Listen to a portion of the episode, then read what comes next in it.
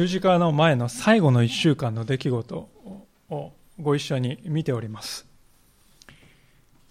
で場面は神殿の中でありまして、ここで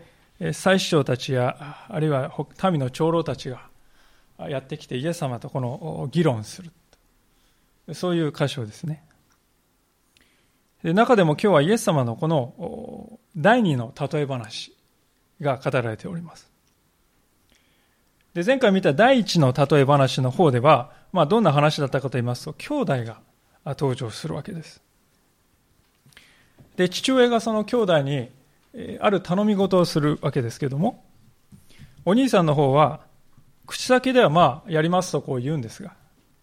心の中では実はやりたくなくて、その思いを隠していて、で、結局やらずにいる。そしてその矛盾に、それを矛盾に感じたり痛むこともなく、のほほんとそのまま生きていった。そういう話です。で一方の弟の方もですねお、お父さんの言うことに従いたくないという点では、お兄さんと同じなんですけれども、まあ、弟はより率直に、やりたくありません。というわけです。で、兄弟たちからこのようなですね、反応を受けた父親が、まあ、どういうリアクションをしたか、そのリアクションは書かれていない。書かれているのはどういうことかというと、ただ、弟の方が後から、ああ、ちょっと悪かったな、と思い直して、父親の頼み事をやりに出ていった、出かけていった。まあ、そう書かれているだけなんですね。で、その、このイエス様の第一の例え話を通して聖書は何を語っているかと言いますと、表面的に従順。口先だけのこの経験さ。そうではなくて、神様前に自分自身の姿をいつもこう顧みて、自分の内にあるこの弱さ、また罪というものを認めることがどれだけ大切だろうかとこうイエス様は語られたわけであります。でその第一の例えに続く第二の例えが今日の箇所であります。第一の例えとの違いはですね、まあ、今度も親子が登場するんですけれども、より父親の姿が大きくクローズアップされているということです。まあ、特に先ほど申し上げた第一の例えに出てきたこの兄のあり方ですよね。口だけではこの敬っているんだけれども、その内側ではそうではない。その生き方は全然そうではない。まあ、そういう生き方の問題点をいろいろな別の登場人物を通して語っているのが今日の箇所だと言ってよいと思うんです。で私たちはイエス様の例え話はこうして次々とこう繰り出されていくときに聖書は必ず守備一貫したテーマで語っているんだということをぜひ心に留めておきたいと思います。まあ、バラバラの小話をですね寄せ集めて小話集みたいにしたそれが聖書そうではなくてはっきりと明確なテーマに基づいてこの例え話が繰り出されているということを知っておきたいわけであります。で今日の箇所の場面はブドウ園、ブドウ畑であります。で、ブドウ畑がなぜ取り上げられたかというと、これは当時のイスラエルにおいて、ブドウ園というのはですね、ブドウ栽培、またブドウ酒作りっていうのは実にこう一般的な産業だったんですね。イエス様が例えをするときは、突飛もない、突飛なですね、ものを使うんではなくて、いつもそこら辺にあるものを使って、ある光景を使って、えー、例え話をするんです。で、それが、ブドウ畑。みんなすぐこれを聞いた人はイメージできるんですね、イスラエルは。では。で、主人が、ある主人がブドウ畑を作って、櫓を巡らして、柿を巡らして、えー、まあ、酒舟っていうのは、あの、ブドウを踏んでですね、そのブドウ酒を絞るところですよね。で、それを農夫たちに貸したと書いてある。じゃあそもそもなぜブドウ園を作ったかと言いますと、もちろんですね、ブドウ園が綺麗だなって言って眺めて楽しむためではなくて、収穫を期待しているからこそ作ったということです。ブドウが実を結んで、上質のブドウ酒を生み出して、主人がそれを喜ぶ。まあ、そのためにブドウ園は作られたんだということです。でもちろんこれは例え話ですから、この武道園というのはあるものをね、何かを指して語られているわけですけれども、でそれは何を指しているかというと、もちろんこれは神の国のことを指しているんではなくて、この武道園というのはイスラエルのことを指しているわけです。ですからこの例え話は神様がイスラエルという国をご自分の喜びとなってほしいというふうに期待を持ってね、実を結んでほしいと、期待を持って生み出したんだということをね、例えているんです。ですから、その武道園の中で働いている農夫たちというのは当然イスラエル人たちのことですね。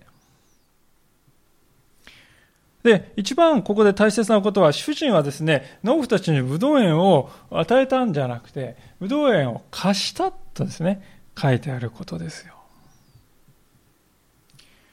人間というものは、この地上においてですね、何かを持つわけですけれども、しかしその持っているものは全て借りているものに過ぎないということです。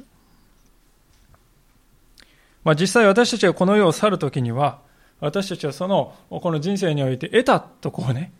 得たとこう言われるけれども、私たちが世を去るときにはその得たはずのものをね、すべて置いていかなくちゃならないんですよ。得たんだったら持っていけるかと思うんです。そうじゃないんですね。で、結局そこでね、私たちは、ああ、すべて神様からお借りしたものだったんだと気づくんですね。で、この認識が非常に大切だと思うんです。この認識がないがゆえにですよ。ないがゆえにこの農夫たちの今日の箇所で出てくる、ありえないですね、行動が出てくるんです。で、この例えの中でもう一つ、そのセッティングの部分でですね、注目したいのは、主人はこう旅に出たって書いてあるんですね。でもちろん、これは主人が武道園のことなんかも知らんって言ってですね、適当にやれって言ってほったらかしにして出て行っちゃったってそういう意味じゃないんですね。まあ、後から見てわかりますように、主人は自分のしもべをこう使わして、武道園にね、積極的にこう関わっているわけです。ですから、武道園をですね、後に残して主人が旅に出たということは、むしろ何を表しているかというと、農夫たちを信頼して任せたという、その信頼が現れているということです。信頼しないとね、いつもいて、ちゃんとやるかどうかと目を光らせてね、こう監督をですね、厳しくするんですけれども、しかし、もうこの人たちに委ねていく。信頼してお任せくださった。ですから、イスラエルという国は神様からそういう信頼をいただいたものとして、もちろん、その信頼に応えるそういう読みをすることが期待されているんだということです。で、こうしてセッティングがこう終わりまして、舞台はですね、早速ですね、収穫の時に移るわけですね。聖書の例え話、本質的でない部分はいつも、そういう部分はカットされるんですけども、収穫の時に移ります。この収穫の時って言うと私たちは、まあ、秋ですね、えー、を意味するんですけれども、この収穫の時という時という言葉はですね、実は春夏秋冬とか、何時何分何秒といったそういう時刻を表す言葉。まあこれギリシャ語でクロノスというんですけども、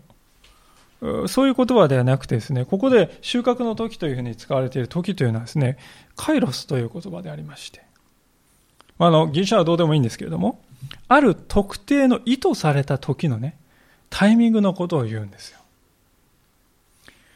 収穫の時っていうこの時っていうのは秋という意味ではなくて収穫が行われるそういう特定の意図された時というそういう意味なんですね。ですからイエス様は何でこの収穫の時の話をするかというと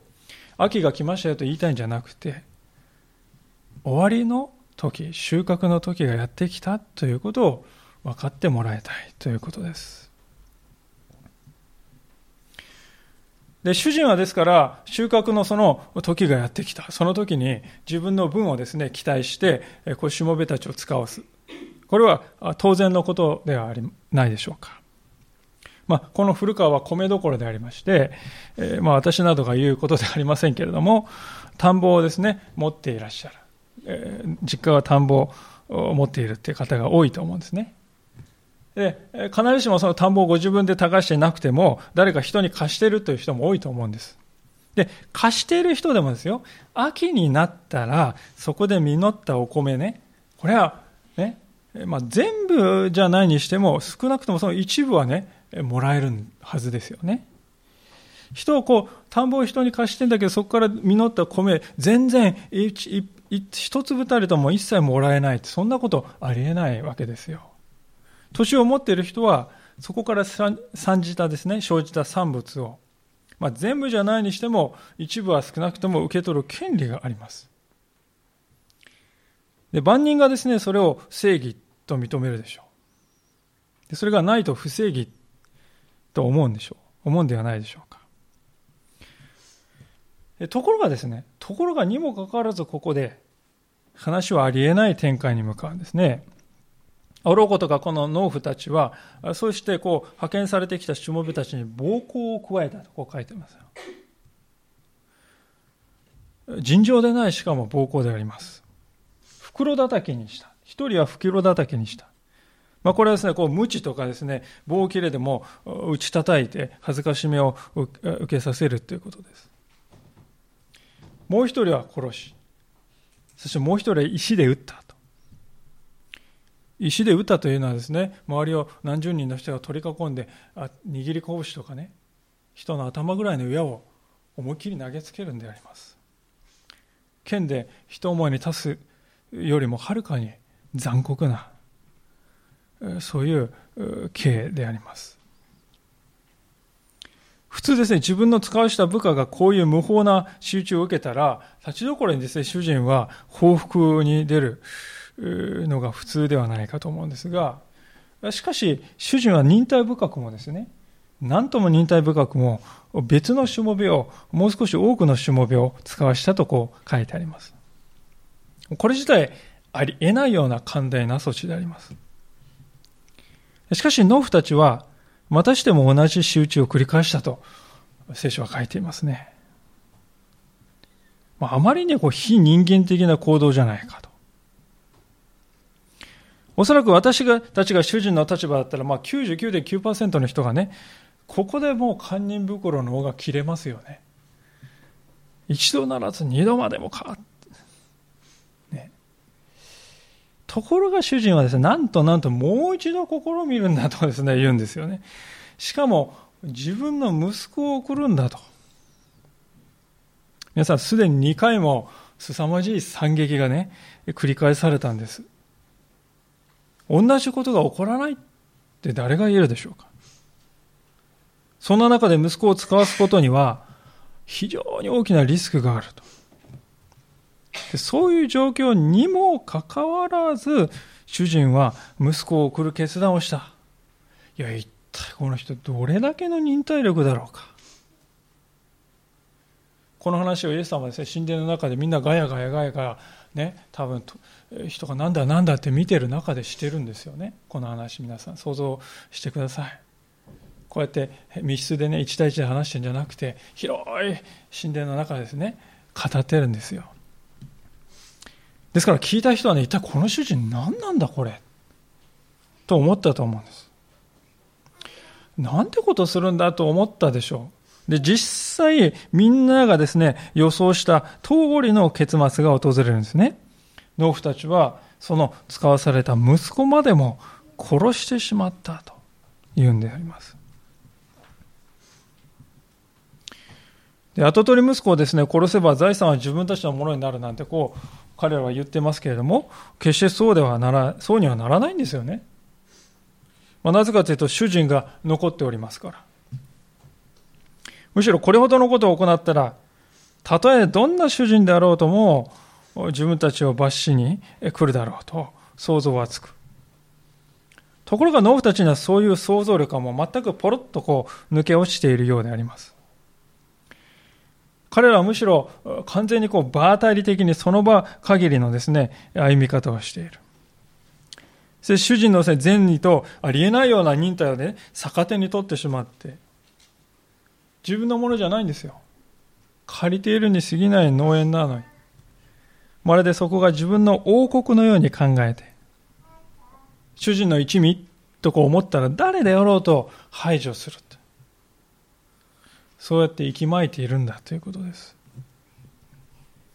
ですから、豊かなですね、収穫が期待されたブドウ園ね、えー、始まったのに、それがなんと無法地帯になってしまった。まあ、その無念っていうのはね、イエス様のこの例え話のこの根底に流れていますね。では、ここで使わされたしもべたち、また息子たち、息子、ごめんなさい、息子っていうのは、一体誰のことを表しているのか。しもべたち、まずしもべたちというのは預言者たちのことでありますね。旧約聖書はイスラエルの歴史が書かれておりますけれども、それと同時に預言者たちの迫害の歴史と言っても良いと思うんです。最初の預言者はモーセという人でしたが、その後も、まあ、四式とか、サムエル記とか、列王記とか歴代史とこうずっと続いていく中で、無数の預言者たちがイスラエル人に対して神様の言葉を聞け、聞くのだとこうですね、語った。そのように使わされたんです。しかしイスラエルはそれに耳を傾けなかったばかりか。ここで農夫たちがしもべ、主人のしもべしているように預言者たち預言者たちを次々に手をかけて殺していったということですね。ネヘミヤという人がそのような時代のことを神様に対するですね、深い悔い改めを持って次のように祈っている箇所がありますね。えー、一箇所開けてみたいと思うんですけれども、ネヘミヤ記の9章であります。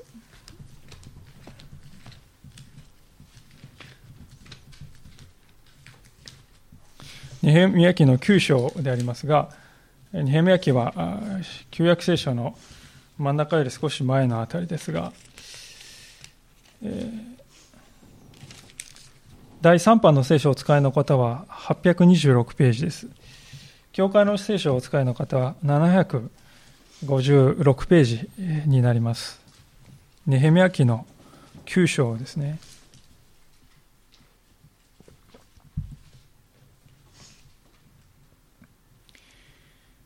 えー第3波で826ページ、第2版では756ページです。お読みいたします。ネヘミヤ9章の25節こうして彼らは城壁のある町々と肥えた土地を攻め取り、あらゆる良いものの満ちた家、堀井戸、ブドウ畑、まあ、ここでブドウ畑できますね。オリーブ畑および果樹をたくさん手に入れました。そして彼らは食べて満腹し、声を太って、あなたの大いなる恵みを楽しみました。しかし彼らは反抗的で、あなたに反逆し、あなたの立法を後ろに投げ捨て、あなたに立ち返らせようとして彼らを戒めたあなたの預言者たちを殺し、ひどい侮辱を加えました。うんぬん。こう続いていくわけです。ネヘメヤというのは、イスラエルの民がバビロンに捕らえられて、そこからペルシャの時代になって帰ってくるという時に、えー、彼が生きた人ですよね。今から紀元前ですね。500年代。その辺りの時代を生きた人であります。その人が自分たちの国のです、ね、過去の在り方を振り返ってこのように神様に深い、えですね。悔い悔い改めの祈りをしているんですね。私たちが旧約聖書という書物を読んでいくときに歴史が書かれている部分とそれから後半のイザヤ書からですね、後ろの17個のですね、書物は何が書かれているかといえば、預言書と呼ばれていますよね。預言者たちの歩み。そして預言者たちが何を語ってきたかという言葉が書かれております。私たちがイザヤ書からまた順序ですね、本当に旧約聖書を読んでいくときに何が書かれているかというと、語っても語っても神様に立ち返らない。それどころかますますお前そんなマイナスなこと言うな。いいことを言え。ね、そういう民の姿。そしてしまいには、もうそんなこと言うお前は捕らえられて、捕らえてしまえ。そして苦しむですね、預言者と、そして堕落していくイスラエルの民の姿が書かれています。預言者たちはそういう状況を見て、時にもう絶望感に襲われていきます。なんでかってですね、悲しみと苦しみも頂点に達します。そして時にそのような中で命を落としていく。ですからイスラエルにおいて預言者として生きるということはですね、報われないということなんですね。報われないということ。で、今日の箇所を見て分かりますように、そのようにして使わされた預言者たち。その預言者の後に続くものが息子なんです。つまり、主人の息子、それはイエス様ご自身だということですね。イエス様は今日の例え話の中で息子使わされた息子が農夫たちの手にかかって殺されるという例えをする。それはもう間もなくご自分がイスラエル人によって殺されるんだということをあらかじめ予告しているわけです。しかもね、武道園の外に追い出されて殺されたと書いてますよ。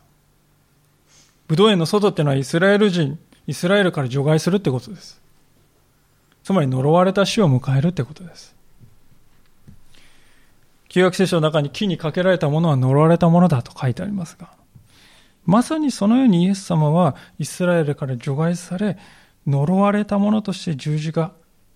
にかけられようとしているんだということをイエス様はおっしゃってるんですね。イエス様は千年にもわたって繰り返し繰り返し使わされては迫害する。使わされて迫害される。その預言者たちは最後に私も連なるだろう。そう言っているんですよ。で私たちはこのことを旗からこう見ておりますので明らかな話に感じるんですしかし当事者にはまるで理解できないそういうことが起こるわけですそれでイエス様はあえてその当事者であるところの祭司長たちや長老たちにこう問いかけておりますマタイの21章に戻りますけれども40節のところですがこう書いておりますイエス様の質問ですね。この場合、ブドウ園の主人が帰ってきたらその農夫たちをどうするでしょう？彼らはイエスに言った。その悪党どもをなくす情け容赦なく殺してそのブドウ園を季節にはきちんと収穫を収める別の農夫たちに貸すに違いありません。非常に興味深いんですけれども、イエス様の質問を受けたですね、最初たちは、この農夫たちがどんなにか理不尽かということはね、よく理解したようですね。その悪党どもは情け容赦なく殺して別の農夫に貸すに違いないって言って、そんなんだとみんな一致してですね、言っているわけであります。つまり彼らは正義というのは一体何かってことを分かっているんですね。分かっているのに悟ってないんです。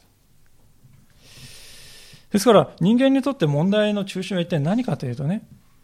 これは私のことではないか、私のことかもしれないと思わないというところにね、あるんだなということが気づいてくるんじゃないでしょうか。で、そういう当事者意識がないということが、なんとも皮肉ですけれども、自分で自分に対する死刑宣告を下しちゃっているわけです。彼らは。そういう非常に痛烈な皮肉を生み出しているわけですね。で、実は聖書を見ていきますと、全くこれと同じ構図のやり取りがですね、第2サムエルというところに、サムエル記第2というところに記されております。まあ、ご承知の方が多いと思いますけれども、その当事者は、あの、ダビデでありますね。私たち礼拝の中で、マタイの福音書とサムエル記とこう交互に学んでおりますけれども、今、サムエル記の方では、ダビデが、まあ、王として任命されてサウルの迫害を受けてそしてサウルが戦争の中で命を落としてそしてダビデが王になっていくそういうちょうど変わり目の時期を今見ているわけですでダビデはですねサウルに代わる王としてイスラエルの中で最も偉大な王となるというなっていくということを見ていくわけですがしかし聖書はですねそんなダビデあってもその後ですね何ともありえないような盲目ぶりを示したと隠さずに記録しているわけですね。それは他人の妻であったこのバテシェバという人の美しさに心惹かれてしまったダビデが王の権力を利用して彼女を王宮に召し抱えて不倫を行いその結果身ごを漏らせてしまったとですねとんでもない事件ですでそれだけでもとんでもないことですけども、ダビデはそれを隠そうとして謀略をあれこれ考えて、で、それも失敗したと分かると、彼の部下の中で一番忠実な人であったウリアという夫を先週を装って殺してしまえと。そういう命令を下すんですよね。そういう事件ですよ。でダビデはですね、その事件が、まあ、あ済んで、少なくとも8ヶ月間ですね、子供が、絡ませた子供が生まれる8ヶ月間ぐらいの間はですね、黙ってるんですね。でしかしですよ、時が来るんですよ、時が。神様が預言者のナタンという人をね、彼のところに使わして、こう言わせたとですね、サムエル記の第2の12章というところに書かれております。あちこち開けて恐縮ですけれども、サムエル記第2の12章ですが、542ページであります。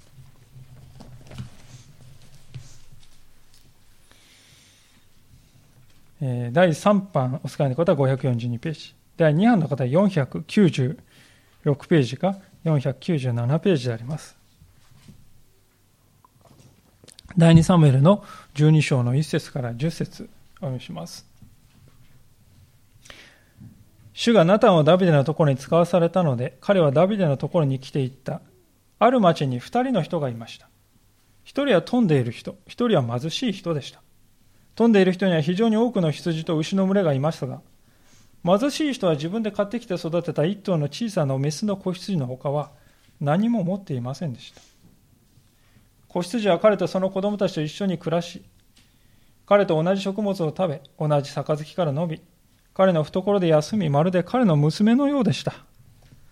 ある時、富んでいる人のところに一人の旅人が来ました。彼は自分のところに来た旅人のために自分の羊や牛の群れから取って量調理するのを惜しみ、貧しい人のメスの子羊を取り上げて自分のところに来た人のために調理しました。するとダビデはその男に対して激しい怒りを燃やし、ナタンに言った。主は生きておられる。そんなことをした男は死刑だ。その男は憐れみの心もなくそんなことをしたのだから、そのメスの子羊を4倍にして継がなければならない。ナタンはダビデに言った。あなたがその男です。イスラエルの神主はこうおせられる。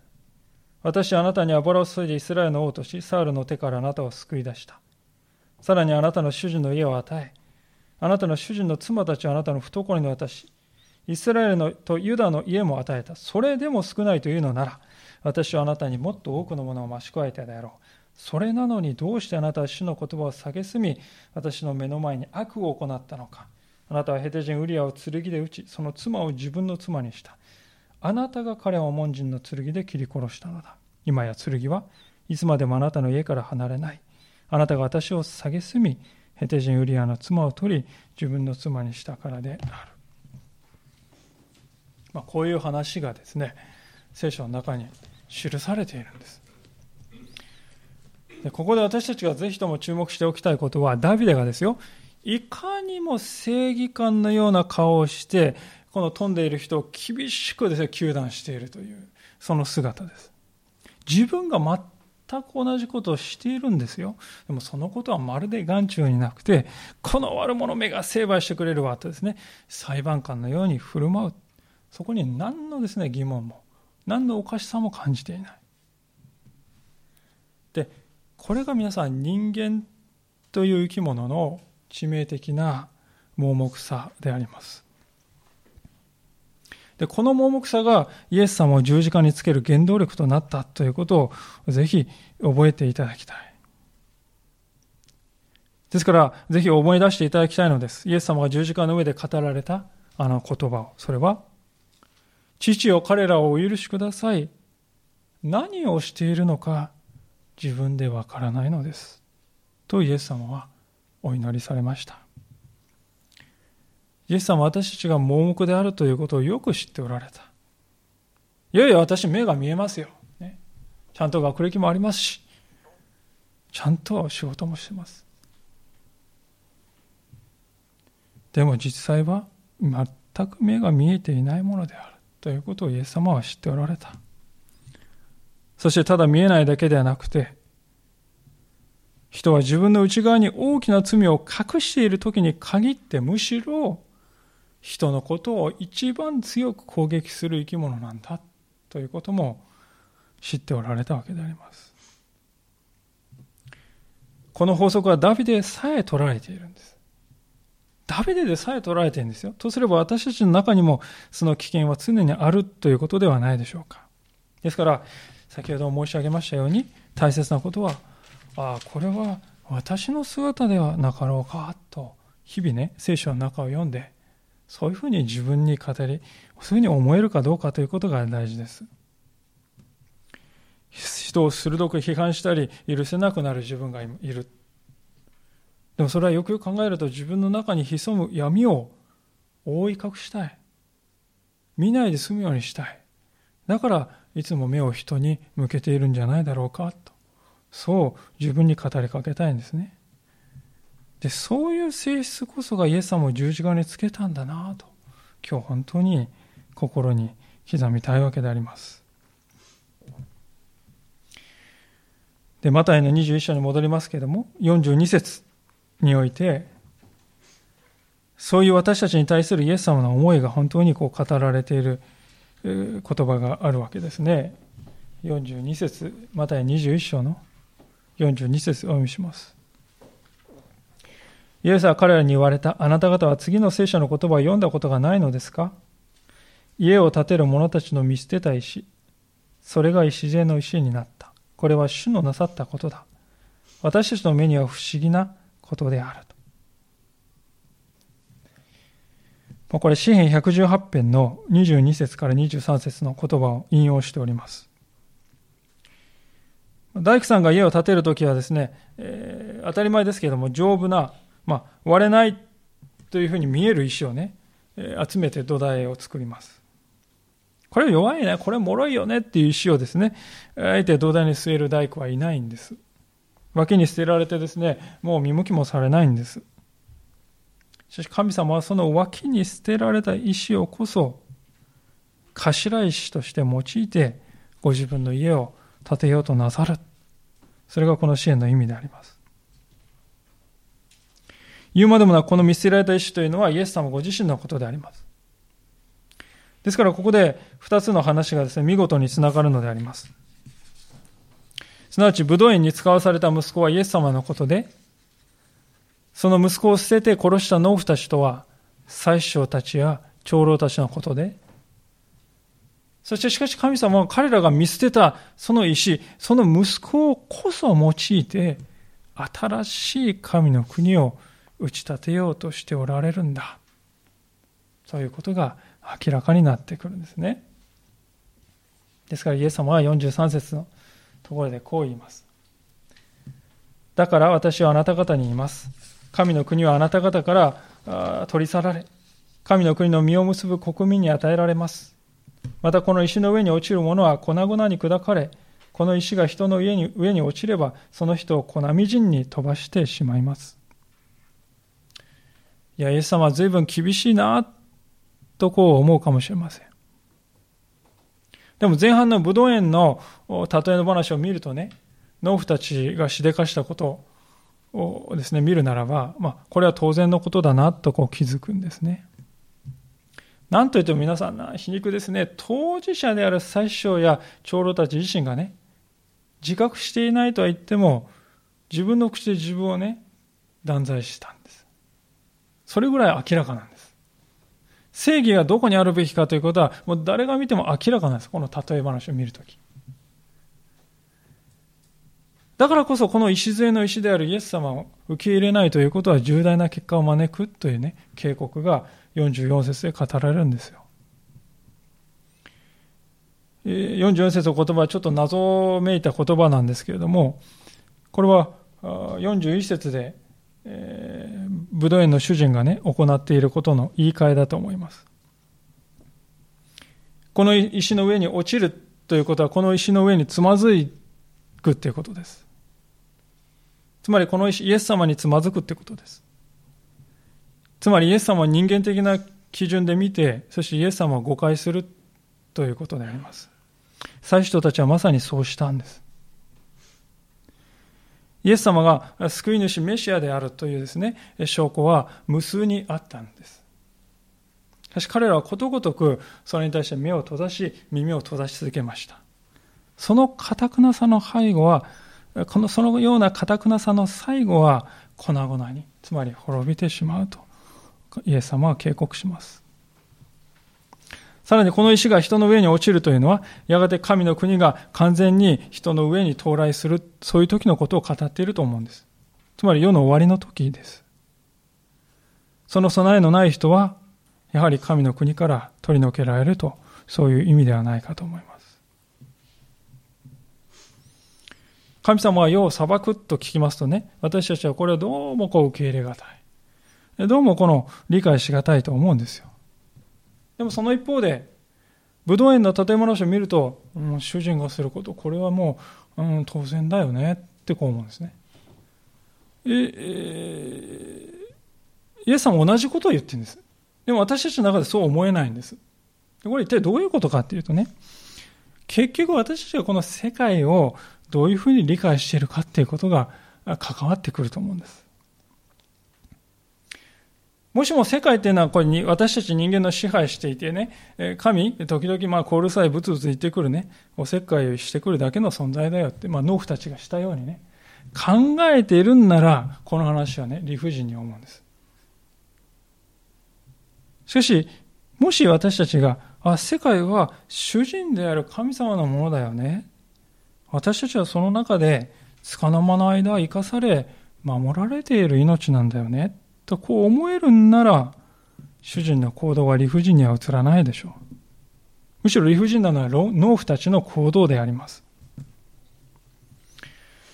つまり私たちの神様に対するイメージはどういう世界観を持って生きているかということでね、全然こう変わってくるんだということなんです。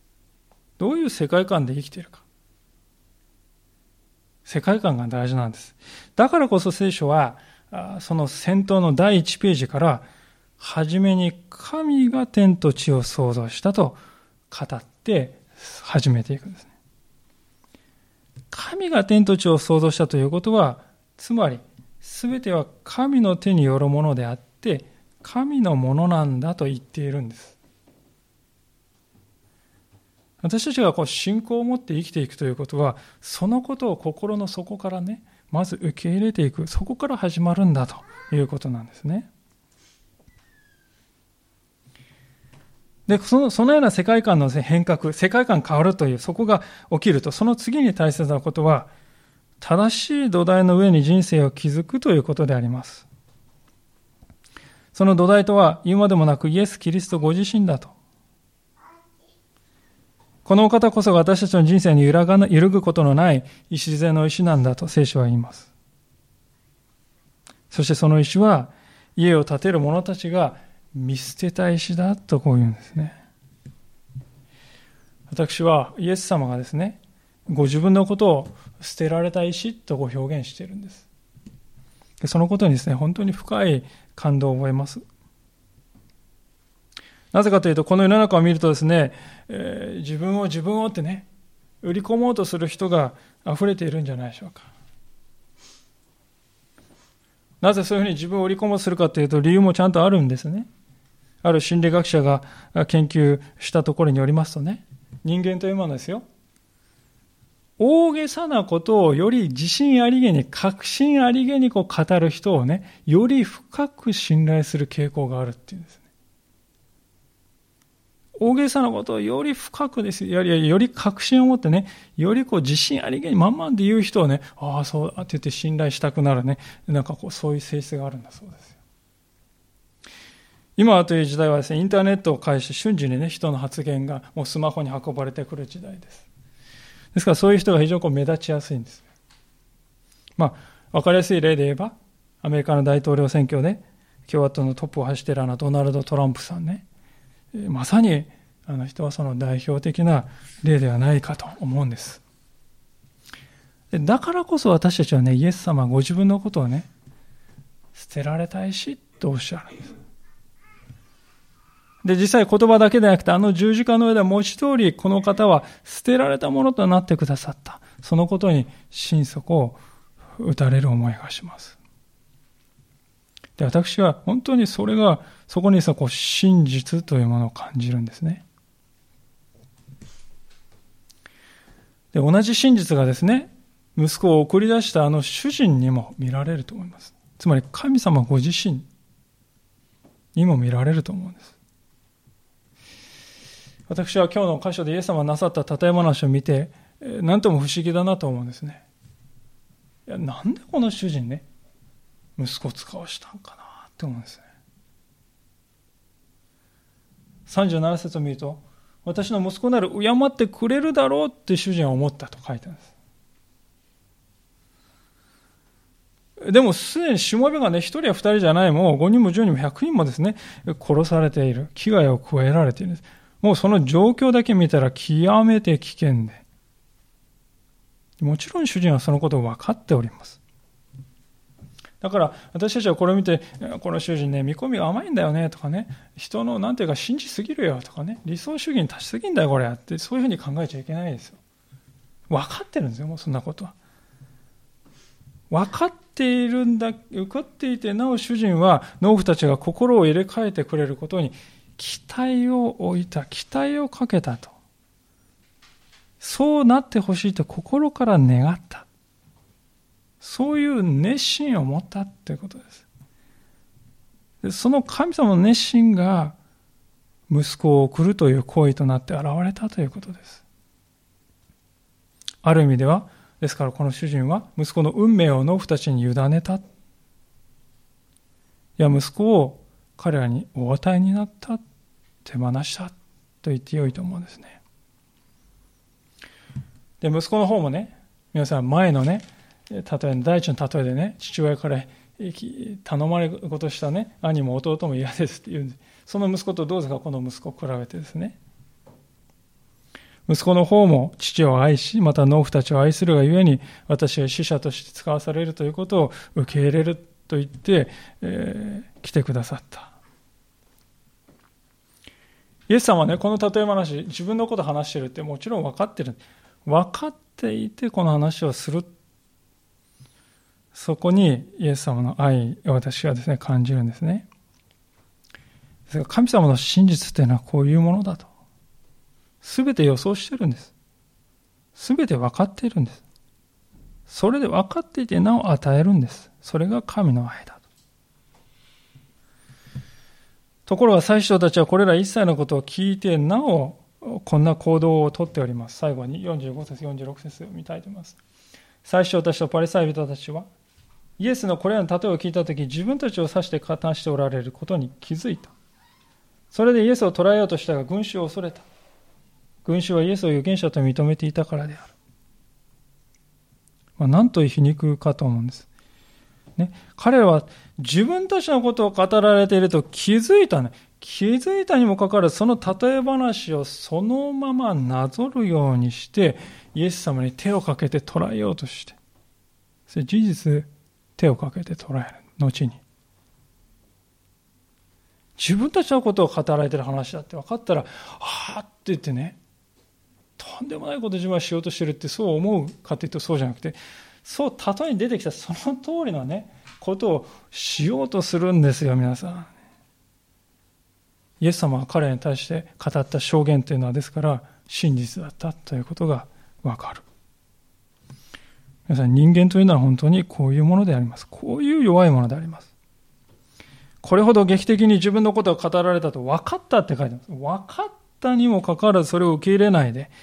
かたくなになって自分を守ろうとしてしまう。その一方で送れば危機が迫っていると分かっていてもなお送る、なお与えるお方がいる。あまりに対照的ではないでしょうか。結局、ここにあるのは自分を守るのか、それとも惜しみなく与えていくのか。その神と人との違いが本当に鮮明になったと言ってよいのではないでしょうか。私たちは一体どのようなものでしょうか？自分の小ささや弱さを知ってもなお、なお、五章を大事にそれを抱え込んで生きていくのでしょうか？それとも自分の良さを知った？でもそれら一切は神様のものではないか？神様の喜びを自分の喜びとして生きていこうじゃないか？そこに行くのか？それがまあ今日問われていると思うんです。私たちの主人は誰なのかと聖書は問うています。人々から捨てられた石、それが私たちの永遠の礎なんだ。聖書は語ります。そのことを深く今日心に刻んで歩んでいきたいと思います。お祈りをしましょう。